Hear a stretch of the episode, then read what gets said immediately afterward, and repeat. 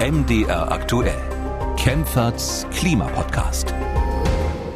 Wie sinnvoll ist es zu wissen, ob mein Shampoo nachhaltig ist und woran ich klimafreundliche Mode erkenne? Wie klimaschädlich ist die Digitalisierung und haben wir überhaupt genug Platz, um den Güterverkehr von der Straße auf die Schiene zu verlagern? Und kann Klimaschutz im Kapitalismus überhaupt funktionieren? Der Klimawandel ist aus unserem Leben nicht mehr wegzudenken. Er verändert unseren Alltag und er beeinflusst politische Entscheidungen. Und der Klimawandel ist als Thema nicht nur omnipräsent, es ist auch ein sehr umfangreiches und kompliziertes Thema, das immer wieder für Fragen und Verunsicherung sorgt. Wir wollen deshalb helfen, politische Entscheidungen zu verstehen und wir wollen auch Ihre persönlichen Fragen zum Klimawandel beantworten. Und das gilt für diese besondere Folge ganz besonders, denn diese Folge ist eine Spezialfolge ausschließlich mit Ihren Fragen, also den Hörerinnen und Hörern von Kempferts Klimapodcast. Ich bin Theresa Liebig, Redakteurin und Reporterin beim Nachrichtenradio MDR aktuell und Ihre Fragen beantwortet wie immer Claudia Kempfert, Wirtschaftswissenschaftlerin mit den Schwerpunkten Energiewirtschaft und Klimapolitik und Abteilungsleiterin der Abteilung Energie, Verkehr, Umwelt am Deutschen Institut für Wirtschaftsforschung in Berlin. Ich grüße Sie, Frau Kempfert. Hallo, ich grüße Sie auch. Ja, eine komplette Folge nur mit Fragen der Hörerinnen und Hörern. Sie sagten ja ganz mhm. zu Beginn des Podcasts mal, dass es wahrscheinlich keine Frage gibt zum Thema Energiewende und Klimawandel, die Sie noch mhm. nicht gehört haben. Aber ganz alltäglich sind die Fragen dann ja doch nicht, oder? Genau, die sind nicht alltäglich und das habe ich auch schon revidiert. Also ja. in der Tat ist es so, dass äh, da schon einige Fragen kamen, äh, die ich äh, noch nicht äh, gehört hatte und äh, doch äh, sehr spitzfindige HörerInnen und auch tolle Fragen kamen, die hochinteressant sind und vor allen Dingen eines zeigen, die Menschen sind sehr interessiert, was mich sehr freut und sie sind auch teilweise sehr tief drin im Thema, mhm. Was mich dann auch freut und sie haben auch Alltagsfragen und genau diese Kombination ist ja schön, dass wir das auch hier adressieren können. Genau, also ein Lerneffekt für alle Beteiligten im besten Sinn. Und wir mhm. legen auch los mit mehreren Alltagsfragen. Und zwar hat uns eine Hörerin aus Münster gleich mehrere Fragen per Sprachnachricht geschickt. Den Namen sollen wir nicht nennen der Hörerin, aber die Fragen liegen vor. Wir hören uns die mal an. Mich würde interessieren, wie sinnvoll es überhaupt ist, so kleinteilig zu diskutieren. Also wie nachhaltig ist mein Shampoo? Wie erkenne ich nachhaltige Mode? Weil liegt es überhaupt bei der einzelnen Person, die Verantwortung für die Klimakrise zu tragen? Oder sollte es da nicht eigentlich im Großen und Ganzen eine Bewegung geben? Mich würde tatsächlich auch interessieren, wie die Digitalisierung da reinspielt, weil Digitalisierung wird ja generell medial auch als etwas Positives angepriesen und Vernetzung ist natürlich wichtig und Kommunikation auch. Aber ich frage mich halt, es kommen immer wieder die Stimmen auf, wie groß die Belastung eigentlich durch Server ist. Also äh, die Netzwerke und die Server, die kosten natürlich viel Energie. Wo kommt der Strom her? Wie sinnvoll ist das überhaupt mehr zu digitalisieren, wenn wir nicht eine Energiewende haben, etc. pp. Tja, Stichwort nachhaltige Mode und Digitalisierung. Wie klimaschädlich ist die Digitalisierung? Ich würde ganz gern mit dem ersten äh, ja, Punkt gern. anfangen, nämlich genau, dass, äh, dass wir ähm, wissen auch aus der Forschung und das äh, zeigen auch die Klimaforscher, äh, dass wir zwei Dinge beachten müssen. Das eine ist tatsächlich, dass Klimaschutz Psychologie braucht. Also wir Menschen sind eben Ursache und auch Lösung der globalen äh, Klimakrise zugleich. Also unser Handeln verursacht zum einen eben den Klimawandel und äh, die Handlungsmöglichkeiten, die wir haben, ist wichtig für unsere Psyche, dass wir auch positiv ins Handeln kommen. Und das äh, zeigt auch die Forschung dazu. Insofern ist es zwar häufig so, dass man denkt, naja gut, jetzt habe ich hier irgendwie ein Shampoo oder eine Mode äh, und äh, weiß nicht genau, ob das tatsächlich was bringt. Es bringt grundsätzlich schon etwas. Äh, klar, Kleinvieh macht auch Mist. Also in der Summe, wenn wir alle uns äh, da anders verhalten würden, wäre das ein wichtiger Weg. Aber auf der anderen Seite geht es hier mehr um äh, Psychologie. Also insofern ähm, ist das sehr wichtig, sich da auch Gedanken äh, zuzumachen, um nicht in so Angststarren zu verfallen, äh, dass uns eben der Klimawandel zu sehr Angst macht. Mhm. Also grundsätzlich ist es eben so, dass ähm, etwa zehn Prozent aller Emissionen in Deutschland und auch global, also in den Industriestaaten häufig, durch, durch den Haushalt, durch die Haushalte, durch unsere Konsum Konsumentscheidungen entstehen. Das ist schon eine ganze Menge. Und es gibt auch sogenannte CO2-Fußabdruckrechner, auch im mhm. Internet, wo man einfach nachgucken kann, ähm, Mode, ähm, bestimmte Entscheidungen, die ich treffe, oder eben auch Digitalisierung. Auch da kann man nachgucken. Hochinteressant, wie so sein Fußabdruck da aussieht, ähm, dass, dass man da auch entsprechend Handlungsmöglichkeiten hat. Und gerade bei der Digitalisierung ist es schon interessant. Ähm, das finde ich auch persönlich immer interessant, wenn man da mal anguckt, wie auch der, der Fußabdruck da ist. Also mhm. wenn man jetzt so ein bisschen optimal immer guckt, so haben wir so maximal zwei Tonnen äh, CO2-Emissionen pro Jahr, die wir da verursachen sollten pro Kopf. Äh, und äh, der allein die Digitalisierung, also das, was wir jetzt ja auch machen, digital miteinander verbunden sein, das mhm. Streaming, mhm. das, der Laptop, das Handy und so weiter, verursacht da schon insgesamt fast eine Tonne davon. Mhm. Und das ist natürlich schon eine ganze Menge. Und die ähm, Ursachen sind da eben schon dadurch, dass wir Energie verbrauchen und diese Energie dann häufig eben nicht Ökostrom ist äh, und damit emissionsintensiv. Und da kann man natürlich auch ansetzen, dass man äh, sehr viel stärker äh, auf sein Verhalten äh, dort äh, achtet. Äh, und vom Öko-Institut war eben auch diese Digitalisierungshandlungsmöglichkeiten, die ich auch interessant finde, wo dann jeder auch dazu beitragen kann, etwas zum Klimaschutz zu tun. Und das halte ich auch für sinnvoll. Aber, und jetzt kommt so ein bisschen so ein Aber, es mhm. ist ähm, natürlich beschränkt. Also wir dürfen auch nicht allein dafür verantwortlich äh, sein, dass die Menschen jetzt äh, auf der Individualebene äh, nur handeln müssen, sondern wir haben das große Ganze, die Konzerne, die Rahmenbedingungen, die so sind, dass wir sehr emissionsintensiv die gesamte Volkswirtschaft äh, gestaltet haben äh, und man damit eben auch nur begrenzt Handlungsmöglichkeiten hat. Und äh, genau das haben die fossilen Industrien in den 70er, 80er Jahren im letzten Jahrhundert entwickelt, den sogenannten CO2-Fußabdruckrechner, äh, damit sie verschont äh, bleiben äh, vom Fokus aus der Öffentlichkeit, um da nicht anzusetzen, um wirklich Emissionen zu senken. Also so eine Art Alibi-Nummer. Und das muss man auch immer wieder dazu sagen, dass man das eine tun muss, ohne das andere zu lassen. Das heißt auch hier äh, ganz gezielt die Energiewende mit mehr erneuerbare Energien, Weggang äh, von, dass wir weg müssen von Öl, äh, Kohle und Gas und da auch die Konzerne, die eben zu größten Teilen auch global verantwortlich sind für den Klimawandel, nicht aus der Verantwortung entlassen. Ähm, und deswegen ist es so wichtig, da auch ganzheitlich ranzugehen. Aber nochmals wichtig ist auch, dass man psychologische Handlungsmöglichkeiten hat. Und deswegen mhm. ist das auch wichtig. Weil Sie gerade sagten, bei der Digitalisierung, Stichwort Nutzerverhalten, gibt es denn einen ganz konkreten Ratschlag, den Sie Menschen geben können? Weil man wird dann ja nicht komplett auf Streaming verzichten. Kann ich klimafreundlich Serien streamen? Gibt es einen konkreten Hinweis, wie man das Nutzerverhalten dahingehend äh, hingehend optimieren kann?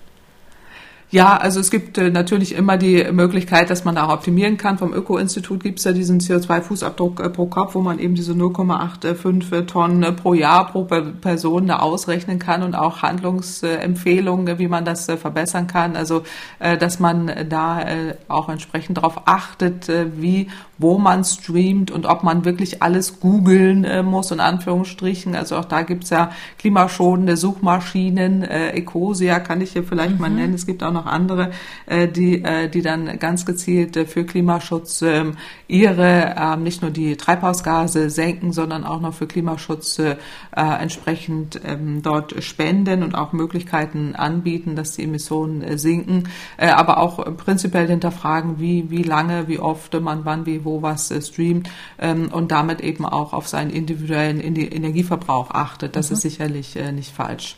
Okay, Zwei weitere Fragen kommen von Mike Michalke und ich lese mal die Mail vor und erstmal nur die erste Frage vielleicht und dann die zweite. Herr Michalke schreibt, liebe Frau Kempfert, herzlichen Dank für diesen Podcast. Darauf habe ich gewartet, ohne es zu wissen. Meine Fragen kommen aus dem Bereich der IT. Aktuell wird bei uns viel Netzwerkverkehr über Kupferkabel abgewickelt. Durch das Stromfließ, der in Abständen auch wieder verstärkt werden muss, damit am Ende noch etwas ankommt. Es erscheint mir zumindest augenscheinvalide anzunehmen, dass der reine Datentransport mittels Licht durch Glasfaserleitungen deutlich energieeffizienter vonstatten ginge. Ist diese Annahme zutreffend? Zutreffend? Und wenn ja, gibt es Berechnungen dazu, wie viel Energie sich einsparen ließe, wenn wir das Kupfer endlich durch Glasfaserkabel ersetzen würden? Ist nicht sehr alltagsnah, aber ich hoffe, Sie können trotzdem was dazu sagen. Ja, erstmal herzlichen Dank, äh, Herr Michalke, für die, für die Frage. Das ist ja auch hochinteressant. Das ist eine Frage, die ich auch noch nie äh, vorher gehört habe. Also in der Tat äh, sehr wichtig. Äh, in der Tat äh, können wir durch auch Es gibt zwei Komponenten. Das eine ist, dass wir durch gezielte, durch eine gezielte Digitalisierung sehr viel CO2 einsparen können, weil wir im Moment eben noch sehr ineffizient auch die ganzen Prozesse haben. Und je effizienter wir das haben, ob jetzt äh, bei der Mobilität oder auch in der, äh, bei der Energiewende, äh, wenn es darum geht, die einzelnen Prozesse optimal aufeinander abzustimmen, tatsächlich Energie eingespart werden kann und damit auch CO2. Das ist das eine Wichtige.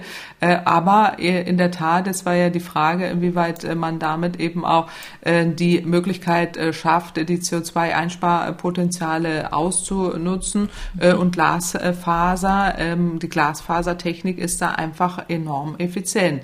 Also streamen, das was wir eben schon hatten, über mhm. Glasfaser ist klimafreundlicher als über Kupferkabel und die Emissionen werden da sogar halbiert. Und äh, das äh, zeigen Studien auch des Umweltbundesamts, äh, wo eben diese sogenannte Information- und Kommunikationstechnik IKT ähm, bis zu vier Prozent aller Emissionen in Deutschland verursacht. Und das ist enorm viel.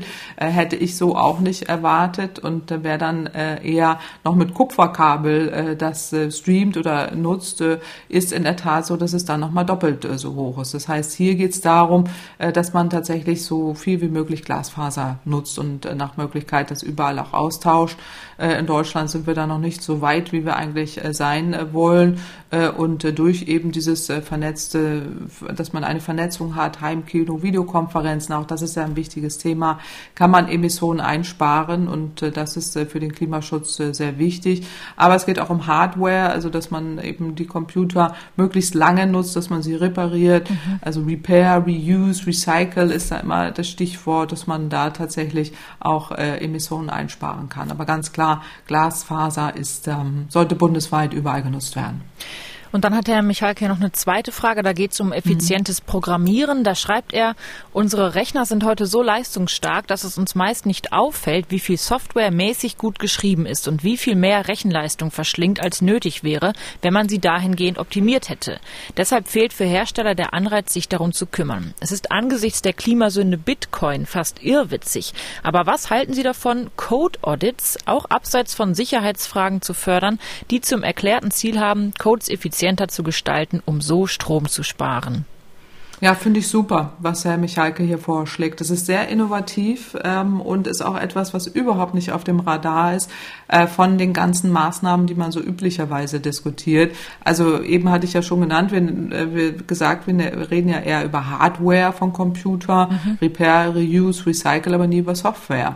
Äh, und dass es da auch äh, Optimierungen äh, gibt und dass man da auch auf Einsparpotenziale und Effizienz achten sollte, ist aus meiner Sicht extrem wichtig. Und solche Audits einzuführen, ähm, ist, ist, ist ein super Vorschlag. Also würde ich tatsächlich auch mal mitnehmen, auch für Diskussionen, die wir sonst so haben, ähm, weil das, glaube ich, tatsächlich nicht auf dem, auf dem Radar ist, mhm. üblicherweise. Jetzt wollte ich gerade fragen, an wen er mit der Idee herantreten muss, aber wenn Sie sogar sagen, Sie haben das mal im Hinterkopf, dann ist doch hervorragend. Ja, genau, ja, ja, auf jeden Fall. Nein, nein, also das Thema ist, äh, ist ja überall äh, präsent, dass wir überall ja Energie einsparen müssen und das ganze Thema Digitalisierung ist das brennendste Thema überall. Mhm. Also das sollte man auf jeden Fall adressieren.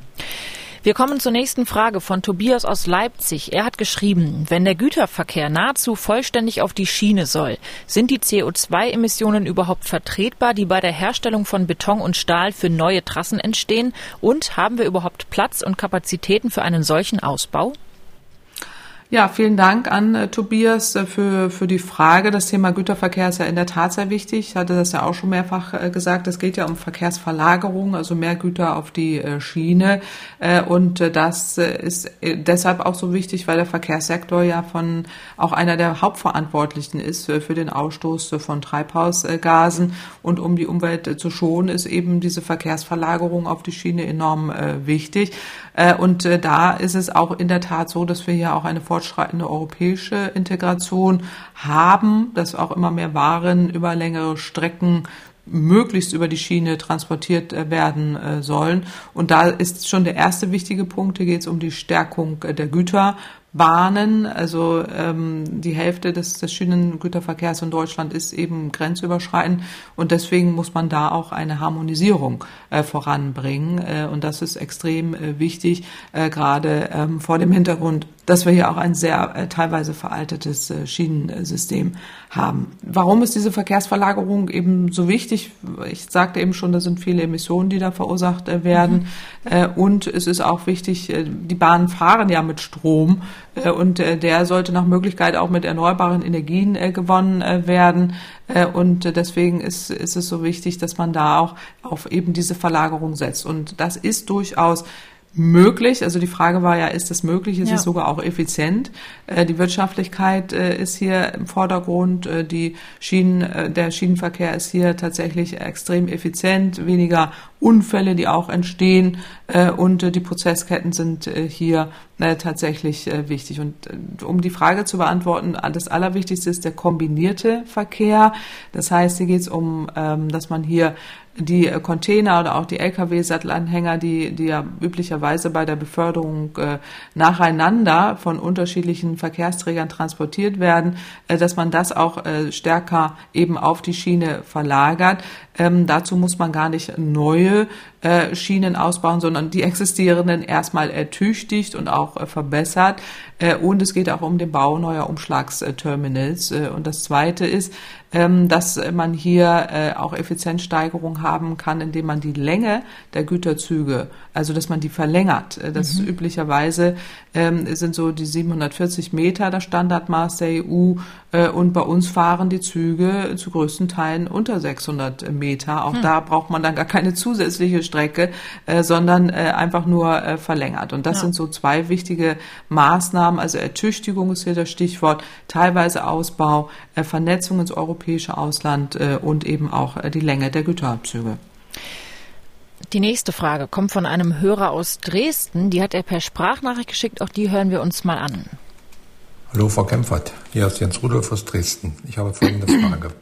Die Energiewende ist in aller Munde. Photovoltaik- und Windkraftanlagen sollen errichtet werden. Benötigte Speicherkraftanlagen, hier denke ich vor allem an die Pumpspeicherwerke, werden dabei wenig berücksichtigt. In der Vergangenheit wurden diese sogar durch Netzentgelte erheblich belastet und Investitionen dadurch verhindert bzw. zurückgefahren. Hier denke ich an das Pumpspeicherwerk Niederwarta mit seinen 120 MW ehemaliger Leistung. Mittlerweile ist durch die Bundesnetzagentur eine äh, beantragte Stilllegung sogar genehmigt worden. Mich würde Ihre Meinung dazu interessieren. Vielen Dank. Ja, vielleicht in einem mhm. Satz nochmal, was ist ein Pumpspeicherwerk und wie beurteilen Sie, wenn das stillgelegt wird? Ja, vielen Dank, Herr Rudolf, äh, für diese Frage. Also ein Pumpspeicherkraftwerk äh, ist ein sogenanntes, äh, eine mögliches ein Wasserkraftwerk, wo man Wasser hoch und runter pumpt und dadurch die Möglichkeit schafft, kurzfristig Strom auch zu speichern. Davon haben wir einige in Deutschland, mhm. nicht so viele, ähm, weil die Kapazitäten nicht da sind, weil wir eben schlichtweg die, die Wasserstauseen, also brauchen sie auch Gefälle dafür so nicht hat. Es gibt sehr viele in Norwegen, einige in Österreich, auch in der Schweiz. Also je mehr Berge und äh, Gefälle sie da haben, umso besser. Äh, und die muss man nutzen oder sollte man auch nutzen, um eben Schwankungen auszugleichen. Ähm, wir haben ja jetzt im Zuge der Energiewende den Bedarf an zusätzlichen Speichern. Also der Wind weht nicht immer, die Sonne scheint nicht immer und da braucht man eben Abfederungen gerade für das Höchstspannungsnetz um äh, eben solche Schwankungen auszugleichen. Und dazu sind die Pumpspeicherkraftwerke sehr gut geeignet, äh, um eben diese Netzstabilität und gerade Versorgungssicherheit, Stichwort Vermeidung Blackout, äh, mhm. sicherstellen zu können. Und das ist eine Komponente davon. Äh, und in der Tat sind die wichtig. Wir haben äh, vor einigen Jahren am DEW eine Sonderstudie nur zum Thema Pumpspeicherkraftwerke gemacht äh, und auch genau das festgestellt, was Herr Rudolph ähm, schon adressiert hat. Es geht äh, darum, dass man diese Pumpspeicherkraftwerke nicht noch mit zusätzlichen Netzentgelten belastet, sondern sie davon ausnimmt, äh, damit sie auch im Einsatz äh, sind.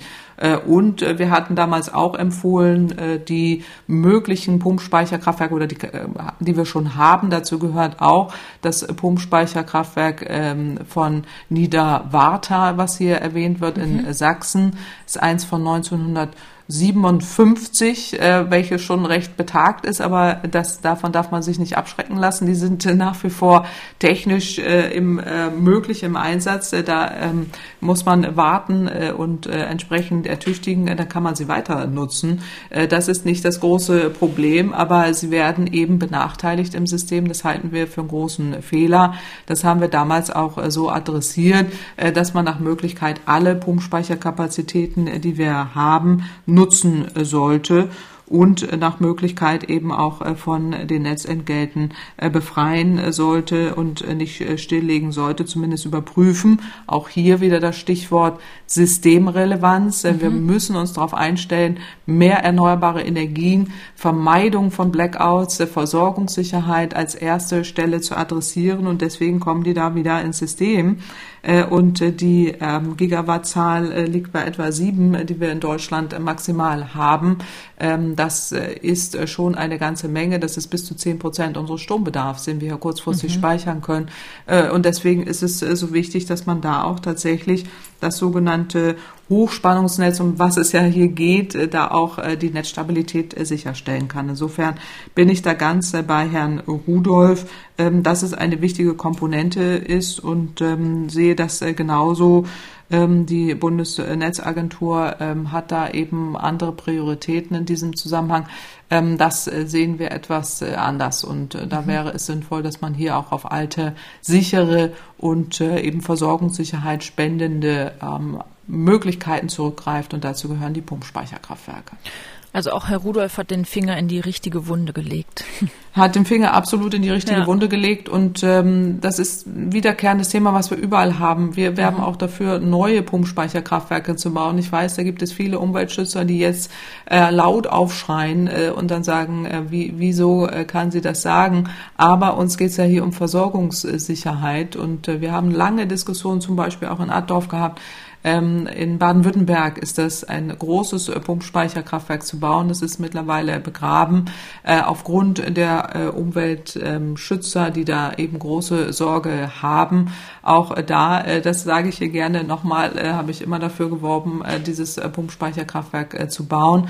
Es ist eine Komponente, eine mhm. wichtige Komponente zur Herstellung der Versorgungssicherheit.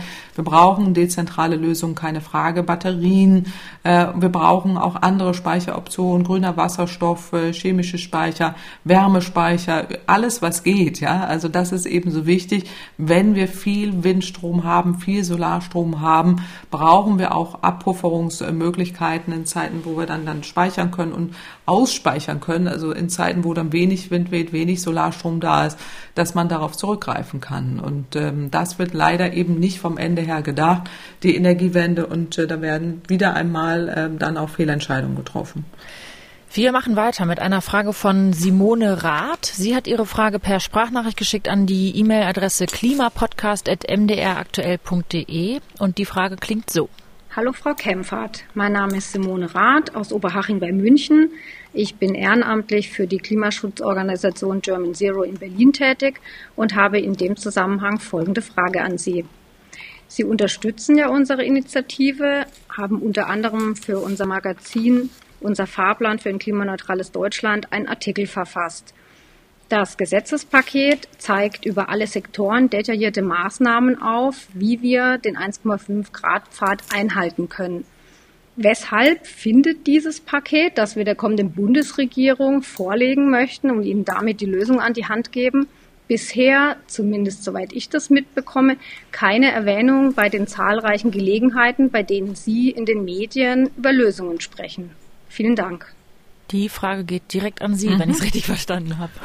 Ja, das habe ich auch so verstanden, mhm. äh, Frau Rath ähm, hat das hier adressiert. Also vielleicht noch mal kurz zur Erläuterung. Ja. Äh, German Zero ist eine Umwelt, ein Umweltverband, der sich gegründet hat, ähm, die eben jetzt gerade aktuell ein sehr umfassendes, eine umfassende Studie erarbeitet haben, wo sie Lösungen aufzeigen, wie man eben die Energiewende umsetzen kann, wie man das 1,5 Grad Ziel noch erreichen kann und geht da auch sehr ins äh, Detail. Ich äh, selber hatte dafür einen Gastbeitrag für das aktuelle Heft äh, verfasst genau wie Sven Plöger äh, oder Eckhard von Hirschhausen äh, auch, äh, die dann äh, da entsprechende Ideen äh, in dem Heft äh, adressiert haben. Aber wir sind natürlich keine Sprecher äh, von German Zero, äh, sondern ähm, haben äh, hier kommentiert, äh, welche Möglichkeiten es gibt. Grundsätzlich finde ich es gut dass man äh, da eben auch so ehrenamtliche Initiativen hat. Und German Zero ist ja auch sehr dezentral auch vor Ort.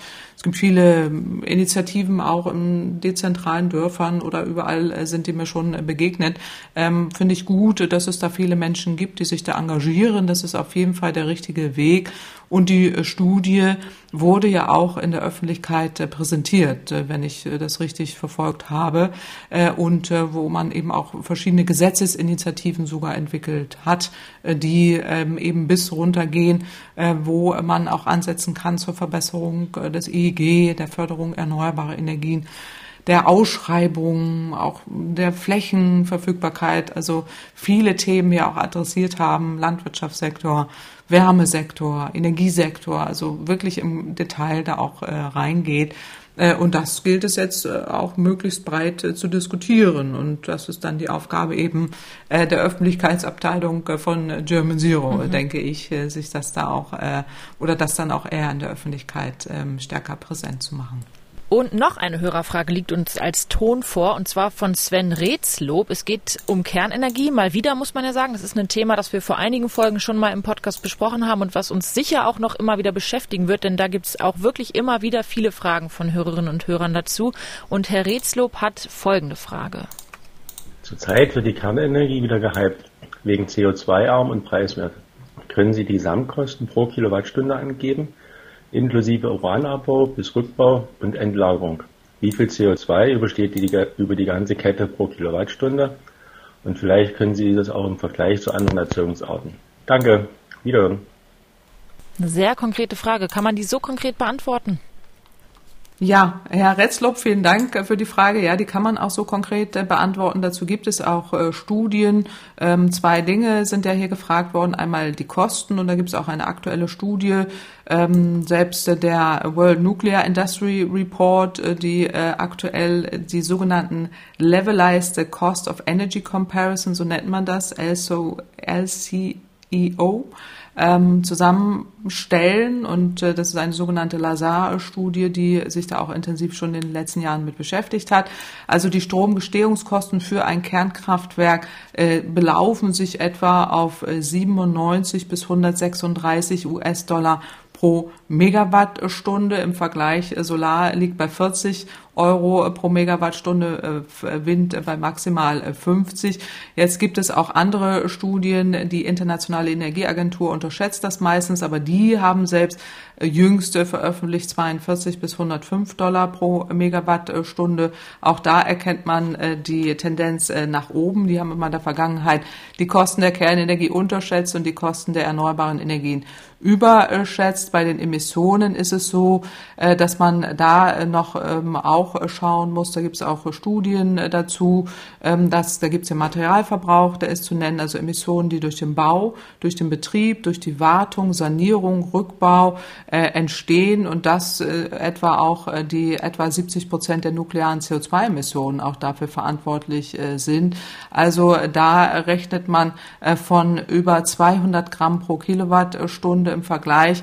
Eine Windanlage hat fünf bis sechs äh, Gramm äh, pro Kilowattstunde. Mhm. Und das zeigt eben deutlich, dass sowohl die Atomenergie nicht CO2-frei ist, als auch die Kosten sind exorbitant hoch.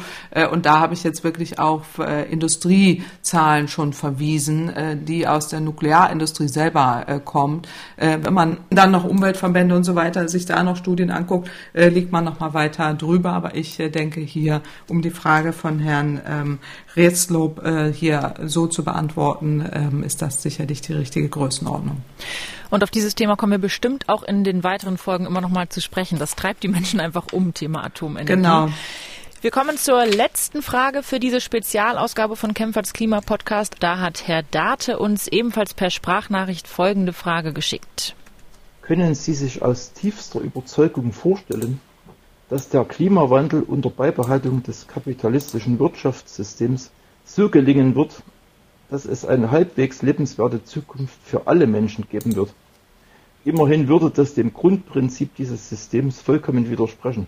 Im Kapitalismus erhält der Profit immer Vorrang. Wäre es nicht so, käme nicht der Profit an erster Stelle, sondern Verantwortung gegenüber der Schöpfung, gegenüber uns Nachfolgenden.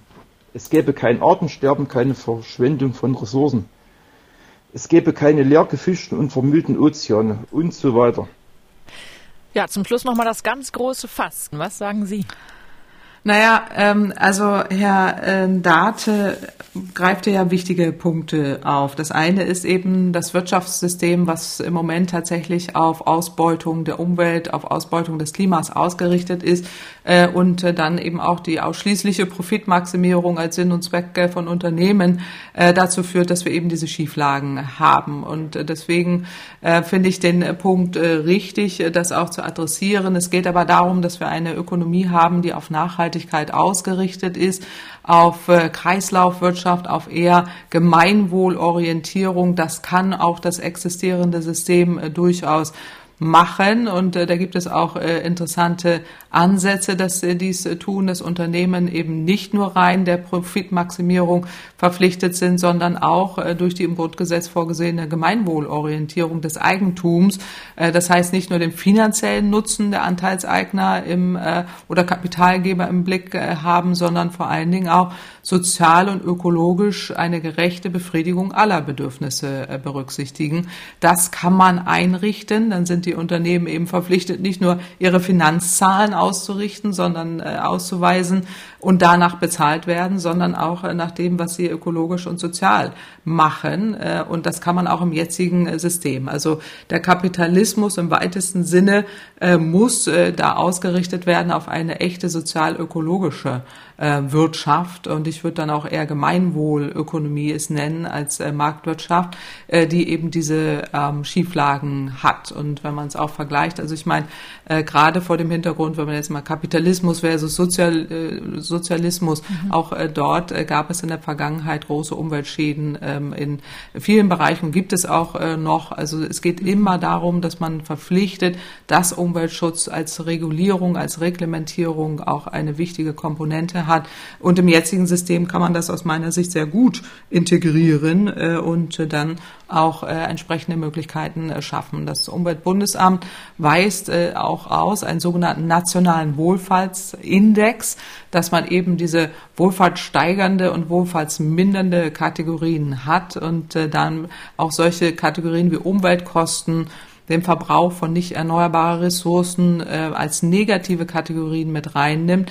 Ehrenamt, Hausarbeit, aber als positive Kategorien, jetzt nur als zwei Beispiele.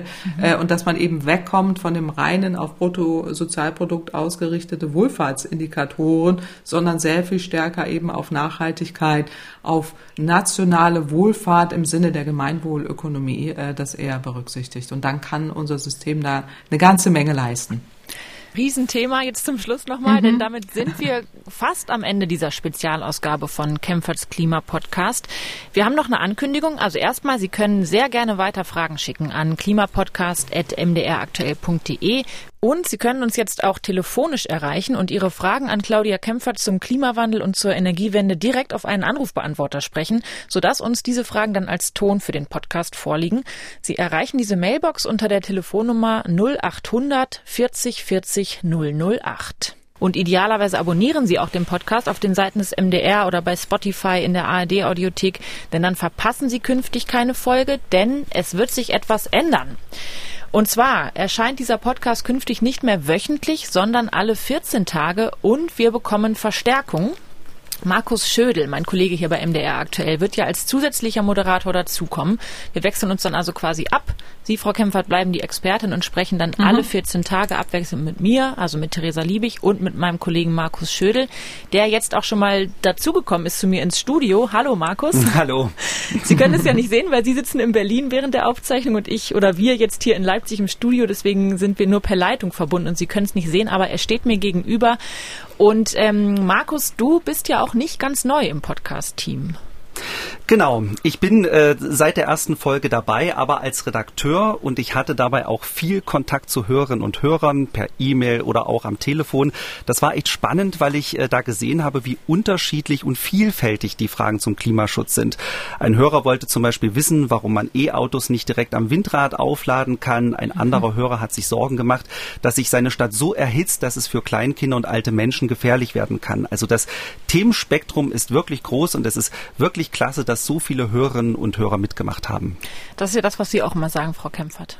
Genau, ja, na, erstmal freue ich mich, Herr Schödel, dass wir da auch im 14-tägigen ähm, Wechsel sozusagen äh, zusammen mit Frau Liebig äh, das ähm, weiter hier beackern äh, können. Ich äh, habe genau den gleichen Eindruck, dass eben die HörerInnen tatsächlich sehr interessiert sind, dass viele ja. interessante Fragen kommen und ja, so. Und man erkennt so. es eben auch an der Reaktion, auch die bei mir jetzt ankommen, die jetzt gar nicht bei Ihnen in der Redaktion landen, sondern auch äh, bei mir äh, bis eben mhm. hin äh, zu dem Schüler äh, zehn Jahre, der da in der Schule auch den Podcast bespricht. Also man erkennt einfach, es, äh, dass es treibt die Menschen um. Es zeigen ja auch viele Studien, dass einfach der Klimawandel, der Klimaschutz bei den Menschen ganz oben angekommen ist auf der Agenda, nicht nur bei der Politik.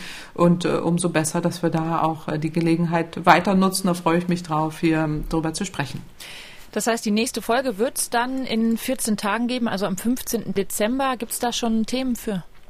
Also ich lehne mich wahrscheinlich nicht zu weit aus dem Fenster, wenn ich sage, wir werden der möglichen neuen Bundesregierung aus SPD, Grünen und FDP genau auf die Finger schauen. Mhm. Reichen die Klimavorhaben, um das 1,5 Grad Ziel zu erreichen? Ist der Kohleausstieg bis 2030 wirklich gut durchdacht? Auf was müssen sich Immobilienbesitzer und Mieter beim Thema Heizen einstellen? Und was bedeuten die Klimavorhaben für die Autofahrer? Das sind alles Themen, die mit Sicherheit eine Rolle spielen werden. Also am 15. Dezember die nächste Folge von Kempferts Klimapodcast. Ähm, schicken Sie bis dahin gern weiter Ihre Fragen an klimapodcast.mdraktuell.de und dann hören wir uns erst in ein paar Wochen wieder und Sie sich dann, äh, Markus Schödel und Claudia Kempfert, am 15. Dezember. Genau, das ist richtig. Am 15. Dezember äh, gibt es nochmal eine Folge mit Frau Kempfert und mir. Und dann geht es erstmal in die Winterpause und die nächste mhm. Folge im neuen Jahr, die gibt es dann am 12. Januar und dann immer alle 14 Tage. Also, Freue ich mich drauf. Wir uns auch. Bis dahin eine schöne Zeit und wir hören uns in 14 Tagen wieder. Tschüss, Frau Kempfert. Danke und tschüss. MDR aktuell. Kempferts Klimapodcast.